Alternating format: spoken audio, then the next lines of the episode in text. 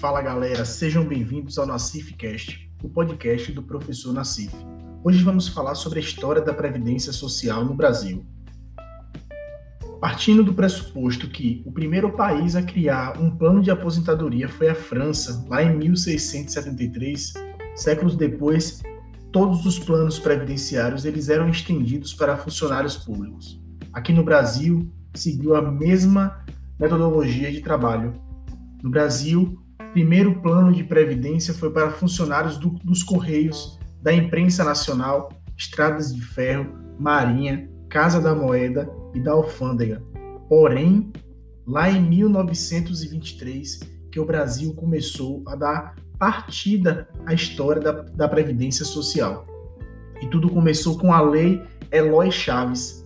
Esta lei, ela articulou companhias ferroviárias para poder consolidar a criação de caixas de aposentadoria e pensão para os ferroviários das empresas naquela época. Então, a Previdência Social brasileira toma parâmetro pela Lei Eloy Chaves em 1923. E aí, posteriormente, foram criados alguns sistemas para criar as caixas e regulação do funcionamento dessas caixas de aposentadoria e pensão Porém, a delegação da gestão desta, desses institutos, dessas caixas de aposentadoria e pensão, eram delegadas às iniciativas privadas. E eles administravam em forma de parceria entre empresa e empregados, a fim de financiar aquela caixa de aposentadoria e pensão, visando a aposentadoria destes ferroviários no futuro.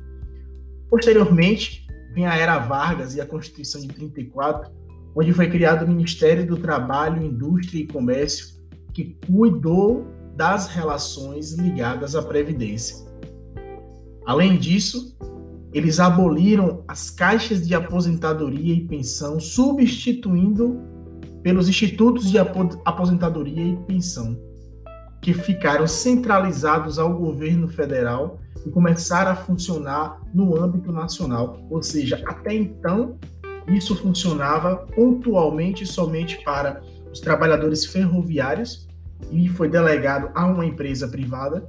E quando essa caixa de aposentadoria e pensão ela é abolida na era Vargas e foi criado o Instituto de Aposentadoria e Pensão, isso tudo foi centralizado ao governo federal e passou a ser função em nível nacional. E aí, com a Constituição de 34, foram estabelecidas algumas regras de arrecadação, implantou o custeio, o custeio tríplice, que era a contribuição para os fundos de pensão divididos entre empregador, empregado e união.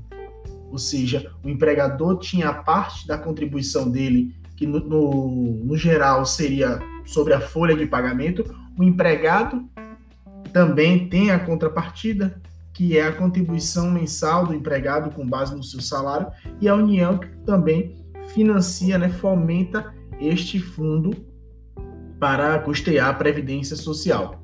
E aí em 34 também foi mudado um pouco né, o conceito de previdência, é, passando a se chamar de seguro social, né? E aí futuramente foi chamado de previdência social lá na Constituição de 46. E a gente perpassou pela era militar e aí chega a Constituição de 1988. Esta Constituição, ela nos traz regras que mudaram bastante a previdência social no Brasil. Houveram algumas ações que envolviam saúde, assistência e previdência social.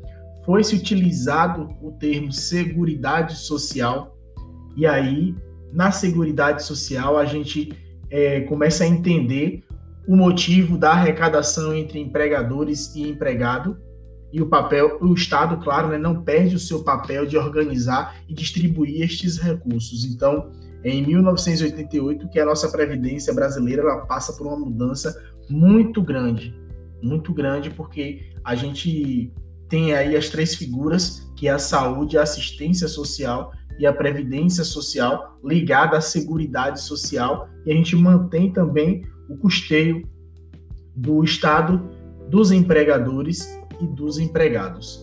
Então, pessoal, convido vocês a acessarem os materiais complementares E aí, na próxima semana, estaremos debatendo sobre a previdência social no Brasil e no mundo. E aí vamos é, abordar com mais profundidade este tema que é muito importante e aplicado à área atuarial. Então, um grande abraço e até mais.